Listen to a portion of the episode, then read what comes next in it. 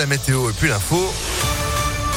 Et l'actu de ce 15 décembre, c'est avec Florian Lafont. Bonjour. Bonjour à tous. Aller au restaurant, au café ou encore au cinéma ne sera bientôt plus possible pour près de 400 000 Français. À compter d'aujourd'hui, les personnes de plus de 65 ans qui n'ont pas reçu de dose de rappel se verront désactiver leur passe sanitaire. Eux peuvent désormais recevoir leur première dose. Les enfants âgés de 5-11 ans atteints de comorbidité sont désormais éligibles à la vaccination contre le coronavirus. 360 euh, 000 enfants sont concernés. Le gouvernement espère ensuite ouvrir la vaccination à l'ensemble des enfants de cette tranche d'âge d'ici la fin de l'année. En attendant, le pic de la cinquième vague a été atteint en France, estime Olivier Véran. Le ministre de la Santé s'est montré plutôt rassurant hier à l'Assemblée nationale, malgré la hausse des contaminations dans le pays.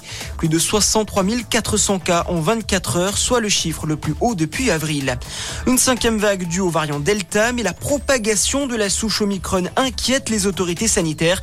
Selon l'OMS, aucun variant du Covid-19 ne s'est jusqu'à présent propagé aussi rapidement qu'Omicron. Les Pays-Bas ont de leur côté pris les devants. Fermeture des écoles primaires à partir du 20 décembre, soit une semaine avant le début des vacances de Noël. L'heure est au bilan pour Emmanuel Macron. À quatre mois de la présidentielle, le chef de l'État va s'exprimer devant les Français ce soir à 21h sur TF1 et LCI. Un entretien pour faire le point sur son quinquennat. Plusieurs sujets seront abordés, notamment sa gestion de la crise sanitaire. Le leader du groupuscule d'ultra-droite des Zouaves, interpellé, il est soupçonné d'avoir participé à la violente agression de plusieurs militants de SOS Racisme lors du meeting d'Éric Zemmour à Villepinte.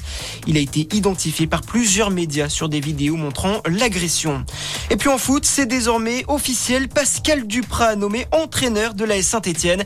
Il s'est engagé hier jusqu'à la fin de l'année avec les Verts, euh, connu pour avoir réussi à maintenir en Ligue 1 Evian ou encore Toulouse. Pascal Duprat devra cette fois sauver la SSE toujours bon dernier euh, de Ligue 1. Voilà pour l'actualité. Très bonne matinée à tous. À notre écoute. Eh ben, merci beaucoup Florian. Retour de l'actu, ce sera à 6h30 sur Impact FM pour l'instant.